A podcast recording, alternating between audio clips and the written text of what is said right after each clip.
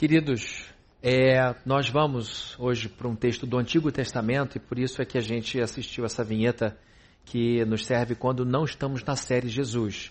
Então eu quero que você, por favor, abra a sua Bíblia no livro de Esdras, capítulos número 7. Nós vamos ler apenas um verso desse texto, de, desse livro, e depois no final vamos ler um texto de Neemias que vai nos dar apoio para uma outra coisa importante que vai ser dita. Então, por favor, abram as suas Bíblias no livro de Esdras, capítulo número 7. Nós vamos ler do verso, apenas o verso 10.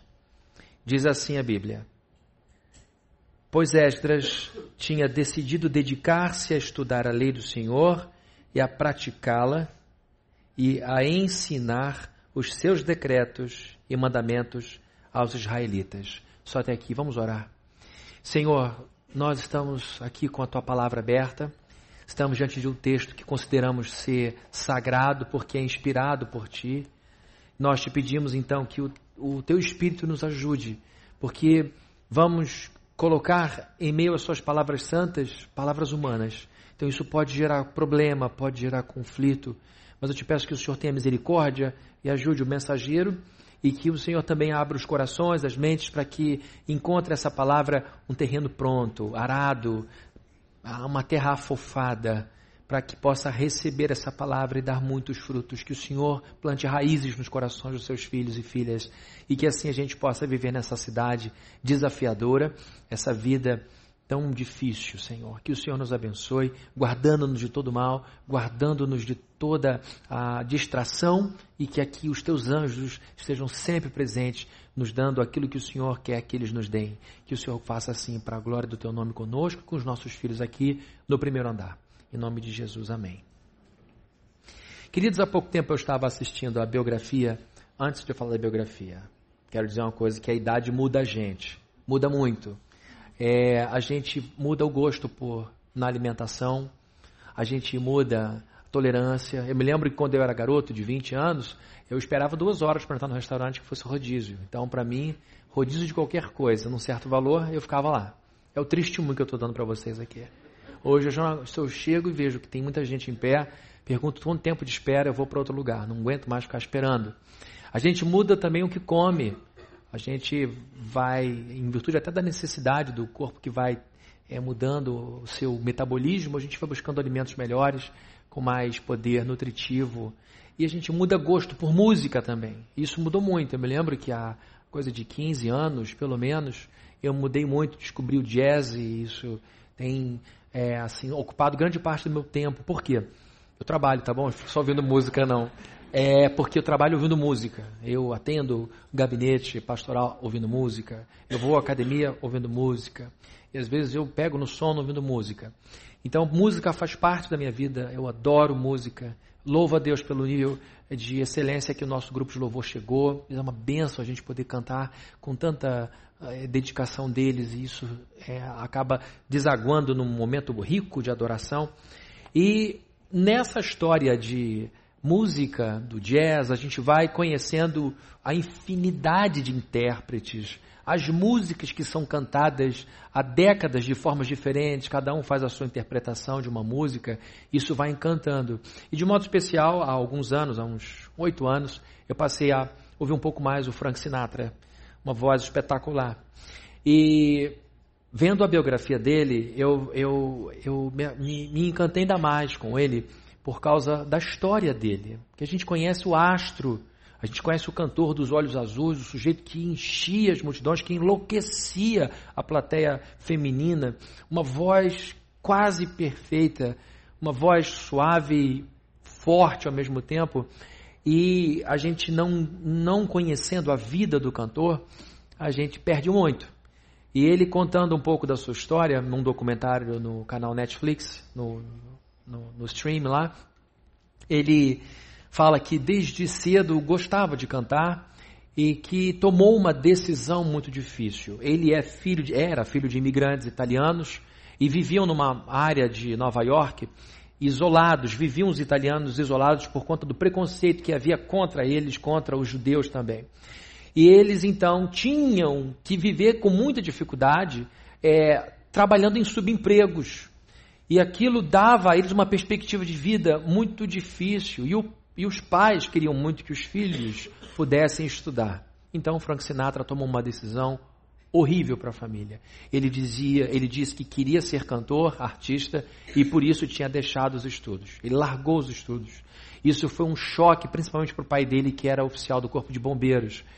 E o pai, muito triste com aquilo tudo, vê a situação piorar com a quebra da bolsa nos Estados Unidos, gerando uma inflação enorme, desemprego em grande quantidade, de maneira que por muito tempo Frank Sinatra ficou na sua, na sua região onde morava, muito à toa, cantando aqui e ali, deixando o pai muito aflito. E num determinado momento, o pai de Frank Sinatra conversa com ele e diz: Meu filho, você já tem idade suficiente para ir embora de casa e cuidar da sua vida. Ele foi expulso de casa pelo pai dele. E muito jovem, em 1936, ele vai para Nova York mergulha no mundo da música e vai buscando, do jeito que conseguia, as orientações, os cursos, as práticas que fizeram dele um grande cantor. E o que marca na história dele é o fato dele ter tomado uma decisão. Ele decidiu que seria músico. Ele decidiu que seria cantor. Ele foi um cantor, um cantor incrível porque ele quase não se mexia. Ele, quem vê o documentário e acompanha um pouco a história, ele cantava parado. E todo mundo enlouquecia perto. Depois é que ele começa, por causa dos filmes que foi filmando, a dançar muito, a sapatear, e aí ele se torna ainda mais completo. Mas ele decidiu que seria cantor. E depois, ao longo da vida, ele decide tomar posições políticas, começa a lutar contra o preconceito que havia contra os estrangeiros, e ele vai tomando posições cada vez mais marcantes e os impactos cada vez maiores por causa da pessoa que se tornou globalmente. Mas o que eu quero destacar foi a coragem que ele tomou, que, a, da decisão que ele tomou, de contrariar as expectativas de pai e mãe. Lembrem, é um contexto em que a família tinha muita força, ele era descendente de italiano, latino, portanto, e isso deixando o, o Frank Sinatra muito isolado, porque vai contra um coletivo muito forte que é a sua própria família. Mas ele decidiu que seria músico e se tornou um dos maiores músicos do século passado. Bom, aqui estamos diante de um texto em que a gente lê algumas decisões que um homem chamado Esdras tomou. O seu nome significa ajuda. Esdras, no hebraico, Esra, ou Esra, significa ajuda, auxílio. Esdras era um perito na lei. Ele se tornou um homem versado na Bíblia e ele é tido pela tradição hebraica, judaica, como o primeiro escriba. O escriba era alguém que escrevia. Mas havia gente que antes dele já escrevia o que ele escrevia. O que, que ele escrevia, afinal de contas? A Bíblia. Ele era alguém que escrevia para a próxima geração, até mesmo para a sua própria geração. Ele fazia cópias do texto bíblico, com muito temor. Alguns escribas lavavam as mãos toda vez que escreviam a palavra Yehová, demonstrando uma preocupação com a santidade do nome de Deus. E ele se torna o primeiro escriba, que com o tempo se torna uma espécie, o escriba, uma espécie de advogado. Os escribas eram pessoas que conheciam muito a lei e que, portanto, tinham na palavra de Deus o direcionamento para algumas questões, alguns, algumas pendências judiciais que estavam é, travando algumas famílias e eles eram pagos muitas vezes por causa desse trabalho de intérprete da lei. Mas Esdras, então, segue o seu caminho no período difícil. Ele faz parte de uma geração que retorna para Jerusalém depois que a terra de é, Judá, o reino do sul, havia sido destruída. O, destruído. o reino do sul tinha sido é, é, absolutamente implodido pelas forças militares de Nabucodonosor e o povo é levado para o cativeiro babilônico e lá fica por 70 anos. E agora, depois da primeira leva, a primeira leva de judeus que são enviados por Ciro a de volta a Jerusalém foi capitaneado por Zorobabel. Zorobabel leva a primeira leva de pessoas que iam repovoar, recomeçar a história de Jerusalém. A segunda leva, 80 anos depois, acontece com a liderança de Esdras. Esdras então vai com 1.700 homens, além de mulheres e crianças, para essa missão de repovoamento de uma cidade que tinha sido gloriosa nos tempos de Salomão. Salomão foi o homem que construiu o templo idealizado por Davi, e ele tinha feito não só um templo maravilhoso, mas a cidade de Jerusalém era maravilhosa. e ali estava o templo que foi considerado a sétima maravilha, uma das sete maravilhas do mundo antigo. E agora esse lugar destruído começa então a ser reconstruído. O povo estava é, com muita dificuldade de ver como aquilo poderia ser refeito. Como a gente que vai ajudar alguém e a pessoa está numa situação tão difícil você não sabe nem o que falar, nem por onde começar. Quando você vai num lugar em que tudo é muito precário e você quer ajudar, você não sabe nem por onde começar. Essa angústia, essa aflição aumenta em virtude do tamanho da tragédia. E agora eles estão cumprindo uma profecia que Deus disse que o remanescente de Judá seria como um broto que geraria árvores frondosas e dali sairia o rei de Israel, que é Jesus Cristo. Ele veio então desse punhadinho de gente que sobrou e Deus então cumpre uma promessa feita há muitos anos como descendência de Jacó, quando Jacó olha para Judá e diz antes de morrer, Judá, de você nunca vai se arredar o cetro, ou seja, o comando virá de Judá e Jesus é da tribo de Judá, ele vem daí desse comando. Bom, e agora durante o período do imperador Artaxerxes, sob as ordens deste imperador, Esdras retorna com esse pessoal, e isso, isso acontece de modo decisivo através de decretos. Artaxerxes, então, decreta o retorno desse grupo de quase duas, de mais de duas mil pessoas que vão retornando para a sua cidade natal e ele dá ao Esdras é, financiamento ele banca essa reconstrução, dando ordens que as pessoas provessem para ele o que ele precisasse: pedras, madeira, funcionários, para que eles pudessem refazer a história dessa cidade. Então, queridos, vemos esse povo voltando com muito pouco no coração, com muito pouco na alma, desse cativeiro babilônico que tinha como objetivo disciplinar o povo que estava muito longe de Deus. Bom, o que, que Esdras encontra em Jerusalém? Um povo longe de Deus ele encontra em Jerusalém um povo apático. Ele vai a Jerusalém 80 anos depois de Zorobabel, tempo suficiente para a turma se afastar. E aí a decepção aumenta quando ele percebe que até sacerdotes estavam se casando com mulheres de outros povos, porque havia uma proibição desde antes do povo entrar na terra de Canaã. Moisés foi claro: não se casem, não se unam às pessoas de lá, porque a ética deles, o pensamento deles, a religião deles vai distorcer a religião, a ética, os valores de vocês. O povo não obedeceu, se misturou e deu problema. Ao invés de sanar isso durante esse período de cativeiro babilônico, o povo volta a essa prática. Isso gera um desânimo muito grande no coração de todos eles. Mas ele não se dá por derrotado e continua o seu trabalho. E aí, queridos, 13 anos depois dele chegar, vem um reforço. Neemias. Neemias chega com outra leva. Foram quatro levas, quatro grupos que voltaram para Jerusalém. O primeiro, Zorobabel, o segundo, levado por Esdras, e os dois últimos por Neemias. Esdras entrava com a teologia, e o que, que Neemias foi fazer? Refazer os, os muros. Ele entrou com a engenharia, ele entrou com a estrutura física. E agora esses dois homens trabalham juntos para reconstruir a religião, são reformadores, para reconstruir os valores do seu povo. E a tradição judaica diz que Esdras é o escritor do primeiro e do segundo livro de crônicas, é o escritor do livro que leva o nome dele, Esdras, e também do livro de seu amigo Neemias. Então nós temos aqui alguém que contribuiu para a formação desse livro que nós chamamos de Bíblia. E agora lemos que esse sujeito, muito corajoso, entra para a história como sendo alguém que mudou a história de muitos por causa de suas decisões. Tem um, um escritor que é bem pertinho da, mora perto da gente, é um estudioso do Antigo Testamento, muito querido e respeitado, que já inclusive lançou o livro dele aqui na igreja, doutor Ângelo Galhardi. Ele é presbítero da igreja Betânia. Ele é um estudioso, foi meu professor no seminário, sujeito versado é, no Antigo Testamento. E ele diz que o verso-chave do livro de Esdras é esse exatamente que a gente acabou de ler, verso 7, capítulo 10. Pois Esdras tinha decidido dedicar-se a estudar a lei do Senhor e a praticá-la e a ensinar os seus decretos e mandamentos aos israelitas. É com esse verso que a gente abre o livro todo, por isso o verso-chave. É com esse verso que a gente entende todo o trabalho de Neemias, de Esdras com seu povo, perdão. E esse verso que eu acabei de ler com você, por mais simplista que possa parecer o que eu vou dizer, é a base de uma vida inteira que vale a pena ser vivida.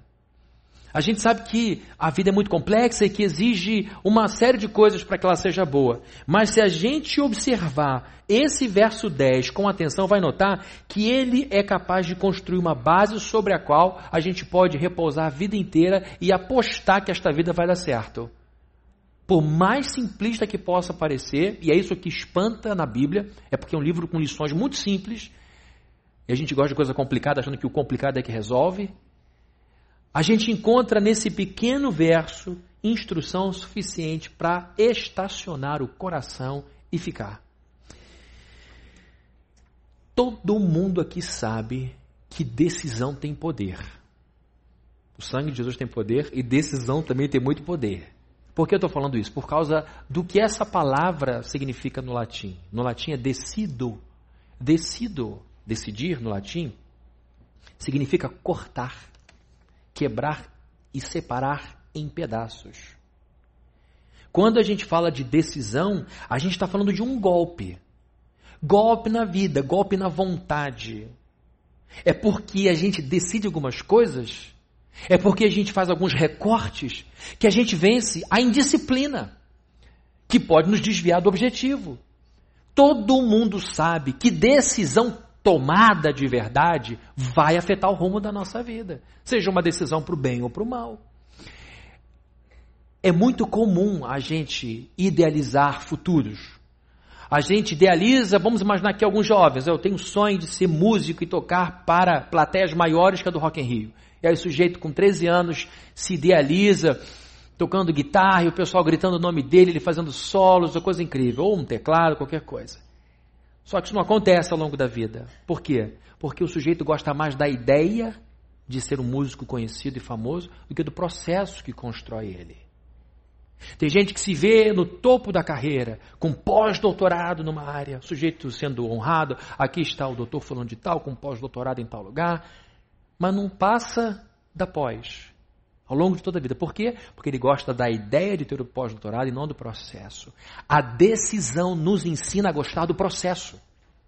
E eu vou dizer, mais legal do que estar lá é chegar lá é a gente enriquecer como pessoa, é a gente descobrir o que tem no andar de cima, é a gente perceber que venceu uma fraqueza, é a gente perceber que terminou a leitura de mais um livro, é a gente perceber que deu mais um passo em direção à cruz de Jesus, é a gente perceber que um passo após o outro faz com que a gente chegue perto daquilo que é idealizado. Este homem decidiu algumas coisas ele fez recortes. E quanta gente não toma decisão forte na vida? Decisão tomada às vezes na infância. Quantos homens que não foram traídos com seus 13, 14 anos em namoro decidiram nunca mais entregar o meu coração para menina nenhuma e até hoje tem dificuldade de dizer para a esposa eu te amo. Porque tomou uma decisão, fechou o coração, ninguém abre esse negócio. Quanta gente que foi decepcionado por um amigo, ou por um parente, ou pelo próprio pai, disse: Eu não confio em mais ninguém, e não confia mesmo, fecha tudo.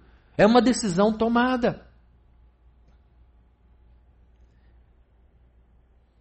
A gente pode decidir crescer como pessoa, mas a gente pode decidir também decrescer como pessoa. Esdras foi um homem de decisões firmes.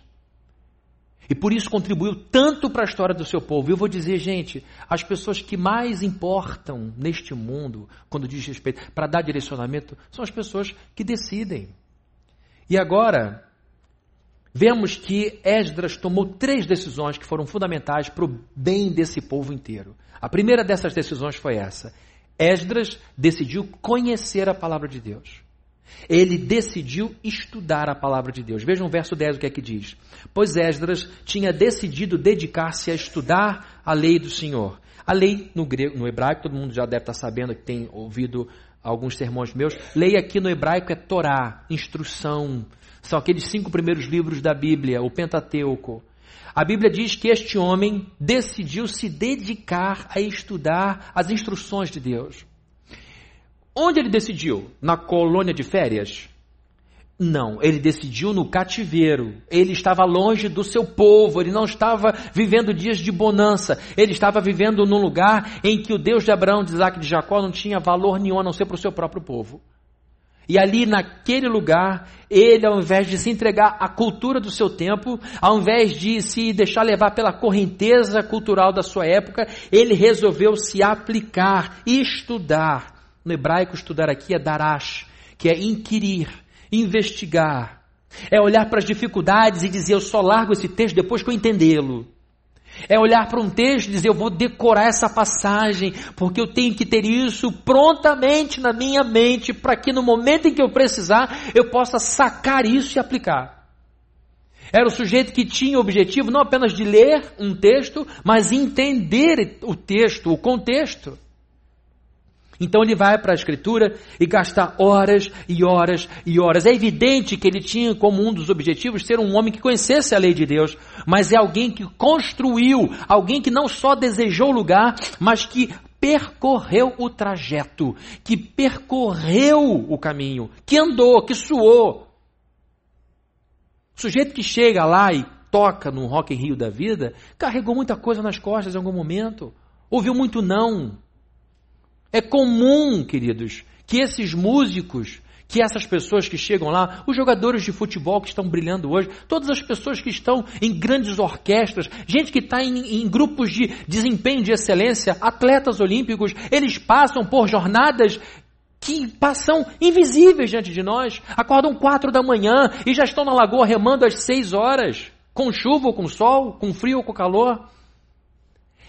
Este processo, para ser percorrido, seja qual for a área, exige uma decisão tomada, ou muitas decisões tomadas, micro decisões. A gente não pode isolar evento na vida, achando que uma coisinha desleixada aqui não vai ter influência lá na frente. Tudo tem repercussão, tudo atinge a nossa vida toda, que é um sistema.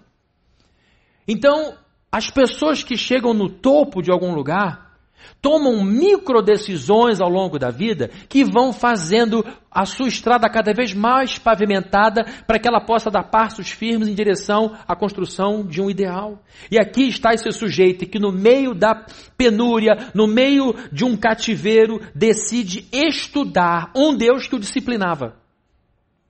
Decidiu estudar um Deus que lhe permitia sofrer. E é assim que acontece na vida dos verdadeiros crentes. Quando eles passam por problema, eles mergulham em Deus. Os crentes de verdade, quando passam por grandes provas, perdas, lutos, eles vão para Deus. Encontrar em Deus resposta. Ao contrário do falso convertido, que fica com raiva e foge e desaparece. Os verdadeiros filhos de Deus e filhos de Deus procuram intensamente a palavra de Deus em seus cativeiros, em suas prisões. Aqui vemos esse homem estudando, aqui vemos esse sujeito crescendo, aqui vemos um eterno estudante da Bíblia. Alguém que estudava de maneira frequente, com atenção, com curiosidade e desejo de aprender. Ele não apenas lia, ele tentava compreender, tentava assimilar, saber os porquês de tudo isso. Era um estudioso cuidadoso da Bíblia. Queridos, eu estou dizendo isso porque nós vivemos uma sociedade. Se falou muito pós-cristã, né? Isso aqui a gente nem viveu, tá? Essa sociedade pós-cristã, você vive em Paris, em alguns lugares do leste europeu. Sociedade pós-cristã que você chega e as pessoas não sabem quem foi Paulo, jovens que não sabem quem foi Pedro, isso é uma sociedade pós-cristã. Falar de pós-cristianismo no Brasil é ridículo. Mas a gente vive numa sociedade cristofóbica. Em algumas universidades, nos cursos de humanas, me perdoem aqui a generalização, eu sei que não são todos os professores, não são todos. A realidade é essa: é um ambiente cristofóbico. A verdadeira missão desses religiosos é de expulsar o pensamento cristão. Estou dizendo cristão porque eles são muito benevolentes com outras religiões. Incentivam, apoiam, colocam como aspecto cultural do Brasil, mas o cristianismo é bicado, vandalizado, linchado, ridicularizado. E aí muitos jovens abandonam por vergonha ou por pura preguiça, não vão investigar o que eles estão falando. Como eu já falei, são doutores em uma área e têm seu mérito por seus diplomas, mas não, mas são analfabetos na Bíblia. Analfabetos. A maioria nunca leu Hebreus. Nem sabe que tem, acha que os Hebreus são aqueles lá do outro lado do mundo. E aí, queridos, vamos vivendo uma realidade em que nós vamos nos acostumando com essa vida em que Jesus vai ficando longe e a gente se acostuma com esta é, perseguição que a gente sofre muitas vezes. É uma sociedade cristofóbica. É uma sociedade que tem raiva do cristianismo e de muitos cristãos. E nesse ambiente hostil, ao invés de a gente jogar a toalha, a gente tem que mergulhar na leitura da Bíblia. A gente tem que entender o contexto e salvar a nossa fé desse ataque que acontece muitas vezes nesse lugar. Mas é preciso que haja uma decisão. Decisão de ler. Porque a gente idealiza, eu vou ler a Bíblia inteira, mas poucos conseguem ler a Bíblia inteira num ano. Porque não gostam do processo de sentar e ler a Bíblia. Essas idealizações ajudam, desde que sejam seguidas por um passo atrás do outro. Segundo lugar, outra decisão, além de estudar a palavra de Deus, a lei de Deus, Esdras decidiu obedecer a palavra de Deus. Obedecer. Vejam só o que é que diz o verso 10, a evolução. Pois Esdras tinha decidido dedicar-se a estudar a lei do Senhor, a Torá, e é o que, queridos? Praticá-la. Praticá-la. Queridos, alguns, acho que uns oito ou nove anos atrás, eu acompanhei uma pessoa que passou por uma moenda, moenda mesmo. Né? Quem aqui, como eu, tomou muito caldo de cana nas esquinas de Caraí, eu tomava caldo de cana com mosca e tudo. Né? Sabe aqueles, aquelas combis que paravam, motorzinho, tá, tá, tá, tá, fiava a cana e a varejeira e tudo eu tomava e comia. Tô aqui, ó. Eu estou aqui. Super. Se quiserem colher meu sangue, vão ver que eu tenho alguma coisa, mas além de você, de força, né? É, testemunho que eu estou dando para você nesse domingo. Ah, podia ter poupado da, da mosca, né, gente? e comia lá meu pastelzinho de vento. Ficava feliz da vida, adorava aquilo. Né? Aquele caldo verde, aquela coisa maravilhosa. Aí eu via a cana, eu ficava impressionado porque ela passava no moedor, o cara pegava, dobrava, passava de novo e passava de novo. Esse sujeito passou por um moedor assim. E eu falei, ele não vai suportar. É muito difícil. É muito humilhante. Para minha surpresa, pouco tempo depois, estava o sujeito de pé, de novo, vibrando. E eu falei: Meu Deus, se ser crente é ser assim, eu quero ser como ele. Que força, que caráter, que, que fé, que coisa incrível. Foi uma coisa espantosa. Por quê? Porque ali estava um sujeito que lia a Bíblia e obedecia, praticava a Bíblia. Ali estava uma pessoa de carne e osso, que sentiu a dor, a moenda, as fraturas, algumas expostas. Ele sentiu o peso do aço na sua alma. Deus não o poupou. E, para minha surpresa, logo depois, estava vigoroso de novo, feliz de novo, com algumas marcas, mas ali estava um homem que estudava a Bíblia e ali estava um homem que praticava a Bíblia. Eu disse: Eu quero ser assim. Eu quero ser desse jeito. Sujeito que eu já respeitava, passei a respeitar muito mais por causa dessa capacidade de pôr em prática em um momento muito difícil que a Bíblia dizia. Queridos, por que eu estou dizendo isso? Porque me causa um desconforto cada vez maior, cada vez maior, acompanhar o crescimento da igreja evangélica no Brasil ao lado de um desmando na vida cristã impressionante. E aqui não está a palavra de condenação de um pastor que está com raiva pessoal porque o evangélico não obedece a Deus.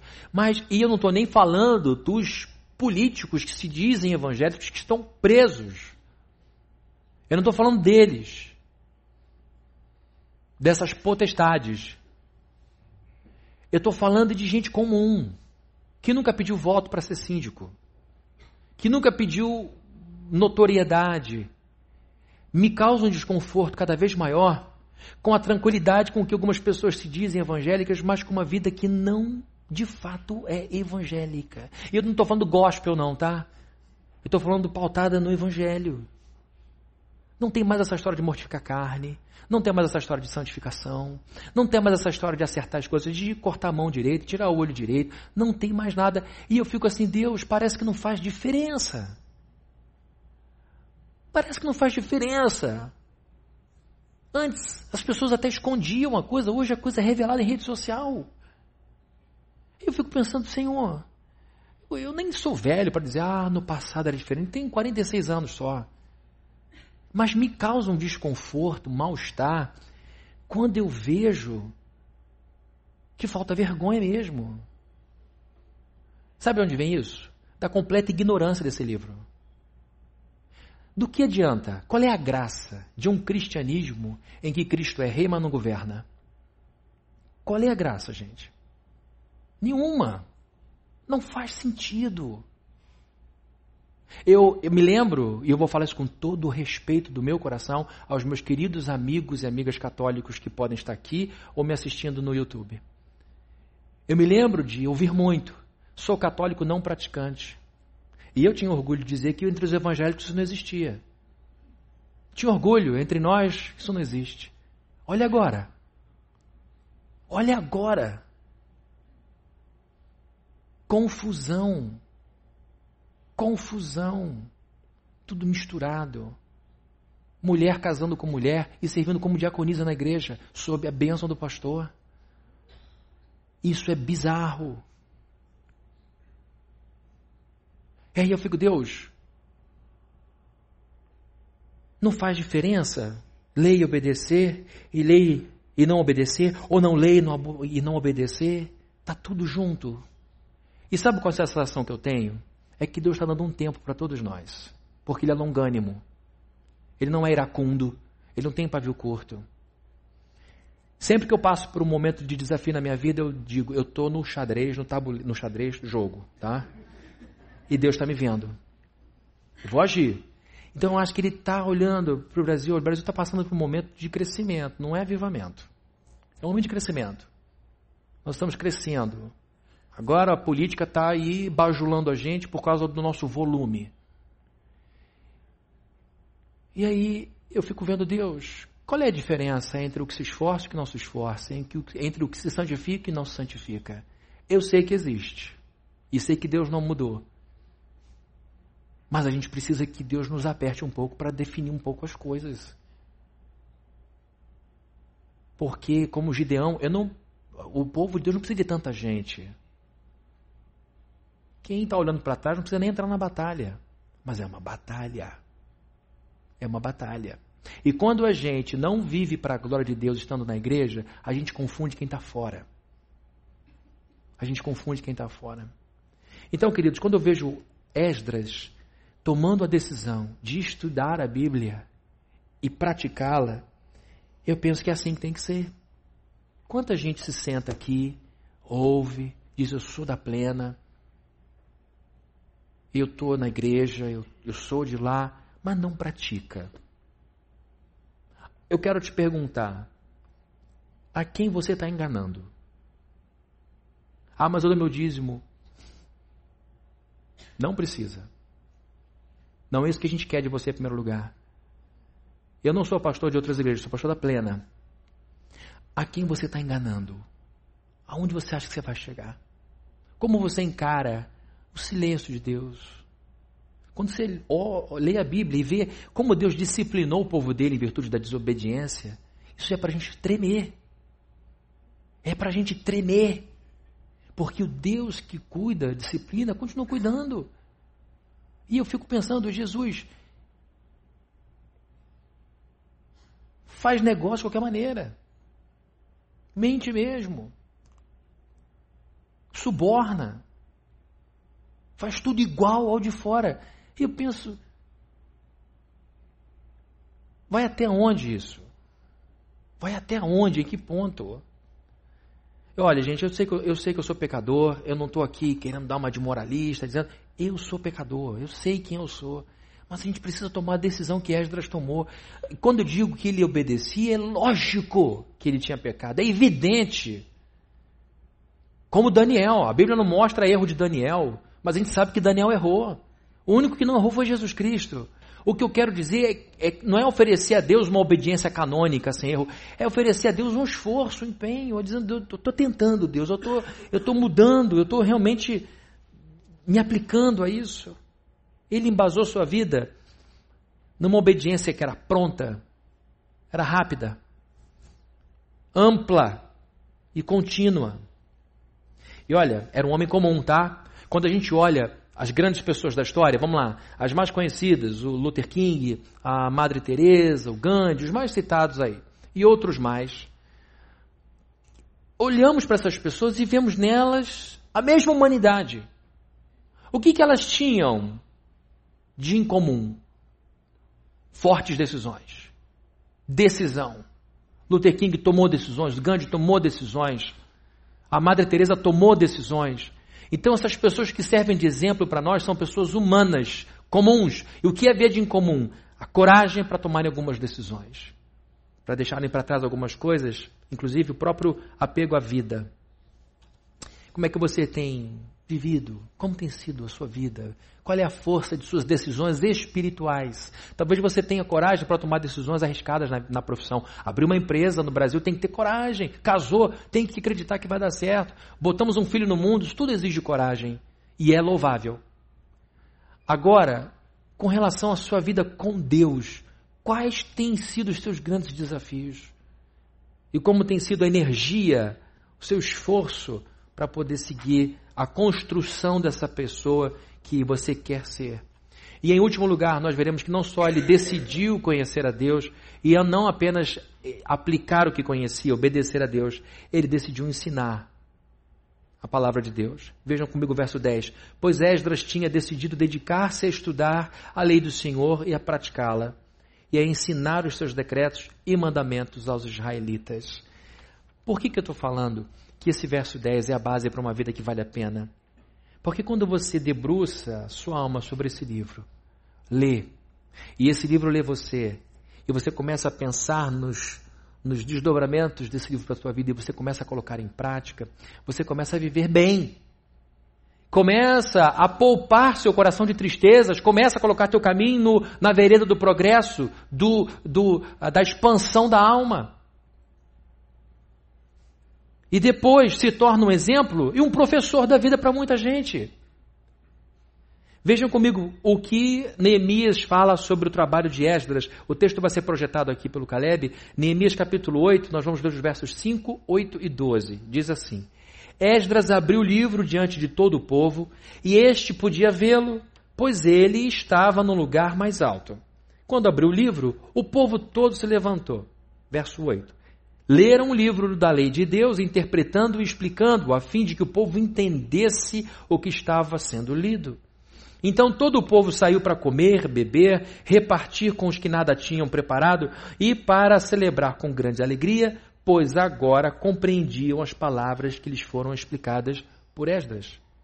No dia da inauguração, da dedicação, de tudo que havia sido feito, Neemias diz o seguinte: Eu sou da engenharia é, da construção e você é o homem da teologia. Eu vou dar um passo atrás e você vai ensinar. E aí se coloca diante do povo este sujeito que cedo na vida tomou algumas decisões. Eu vou estudar, vou estudar primeiro para mim, porque ele não estudou e foi cobrar a obediência dos outros. Ele estudou e cobrou a obediência de si mesmo. Esse é o bom estudo. Quando você estuda para seu benefício, não para corrigir a vida do outro. Ele então começa a estudar e começa a obedecer, e ele vai crescendo. Ele vai chamando atenção, ele se destaca, chama a atenção de Artaxerxes, se torna uma pessoa de importância no governo ímpio, e agora, diante da reconstrução do seu povo, ele lança os fundamentos espirituais para sua gente. E começa a explicar. E o povo vai entendendo o que vai sendo lido. O povo vai ficando cada vez mais agradecido pela compreensão da lei de Deus. Queridos, eu faço parte de uma herança é, de pregadores do puritanismo. O puritanismo teve seus desvirtuamentos, do, sobretudo o puritanismo inglês, que se envolveu em guerra com Oliver Cromwell, mas é, teve muitas virtudes. E uma das virtudes do puritanismo foi de ter produzido pastores, que eram chamados de santos doutores. Eram homens com vida reta diante de Deus e que conheciam o texto bíblico com perícia. A Universidade de Princeton, por exemplo, foi fundada por cristãos. E há uma parte da história dessa universidade chamada de Gold Princeton, Old Princeton, que é a época dourada da teologia de Princeton. E homens como Benjamin Franklin, B.B. Warfield, citei outro errado aqui. Estão guardando os nomes? Vai fazer a menor diferença saber quem foi que não falou. Fala logo o que ele fazia. Então, B.B. Warfield foi um grande teólogo desse período de ouro de Princeton. O sujeito era um catedrático em teologia, mas era um santo. E sabe qual era outra marca desses santos doutores? Santos doutores, eles pregavam para a igreja entender. Eles pregavam para o povo entender. Eles diziam: a senhora que costura e o doutor que faz medicina precisam entender a mesma coisa. A senhora que costura e sustenta a família com uma agulha não pode se sentir humilhada diante de uma exposição tão altiva que ela não consegue captar, e o doutor que estudou tanto não pode se sentir infantilizado o tamanho e a singeleza das coisas que são apresentadas. E o desafio desses homens era equalizar a mensagem para que todos os filhos de Deus saíssem da igreja como saíram da presença de Esdras. Felizes porque entenderam o que a Bíblia dizia. E é por isso que este púlpito é tão simples. Porque nós não podemos sair daqui dizendo, eu não entendi o que ele quis dizer.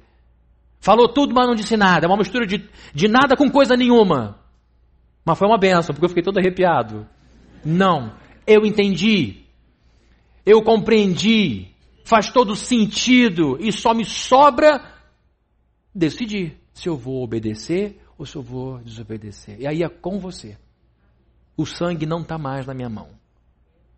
Então, queridos, o compromisso de Esdras foi o de, em primeiro lugar, entender o que ele lia. E entender a Escritura. Segundo lugar, obedecer o que ele estava ouvindo. Não era apenas um texto inspirador, era um texto orientador, de cima para baixo. Ele não inverteu a hierarquia. Deus estava acima dele e a Bíblia regia a vida dele. Ele passou a ensinar aquilo com palavras e atitudes. Esdras era alguém que ensinava com verbo e com ação. Estudou a lei, obedeceu a lei, ensinou a lei. Queridos, a vida é pura decisão. Você já decidiu onde vai almoçar, com quem vai almoçar, você decidiu estar aqui. Tudo isso faz parte das muitas decisões que a gente toma logo de um dia. Mas a primária, a que vai sustentar toda a sua vida pela eternidade tem a ver com esse negocinho que está aqui em Esdras capítulo número 7, verso 10. Que você possa dizer, Deus, antes do pão, antes do reconhecimento profissional, antes de qualquer, antes dos meus filhos, que a minha alma esteja repousada, estacionada nesse lugar que é a tua palavra. E que você tome a decisão de botar esse livro na tua agenda e agora não tem desculpa porque você bota no telefone e você ouve. Você não precisa nem ler. A preguiça eu não consigo ler. Acontece alguma coisa com os meus olhos eu, eu não enxergo nada. Pelo amor de Deus. Bota um fonezinho no ouvido e ouve a Bíblia sendo ditada. E aí você vai perceber que a sabedoria vai chegar. Que o Espírito Santo vai bater no teu ombro. Foi sobre isso que a gente conversou ontem lá no texto de Esdras. É para agora. Pode usar. É sobre isso que eu falei com relação ao teu filho Ensine isso para ele. Ele vai gostar. Lembra do que a gente falou sobre dinheiro? Não vou tirar a oferta de novo. Lembra que a gente falou? Então, é para isso aqui, ó. Era essa pessoa que estava esperando. E aí você vai, vai perceber essa parceria com Deus que tem prazer em te instruir. Tem pra, um dos meus grandes prazeres, um dos meus grandes prazeres nessa vida, eu digo para você, é ser pai. Amo ser pai. Adoro até para aqueles papos chatos de duas da manhã. Mas eu amo orientar meus filhos, falar sobre a vida com eles. Amo quando o Camila me pede uma opinião, meu filho também. Se eu que sou pecador tenho prazer, imagina o vosso Pai Celestial. Quando você dizer, Pai, eu preciso de sabedoria, Ele vai te atender. Ele vai te ouvir e vai te instruir e vai dizer: Filho, esse é o caminho, nele andai. Filha, esse é o caminho, nele prosseguir. Aí você vai percebendo essa mulher crescendo, esse homem crescendo dentro de você por causa disso. E foi assim que este homem, chamado Esdras, marcou a história no seu tempo e marca a nossa hoje. Amém? Vamos orar?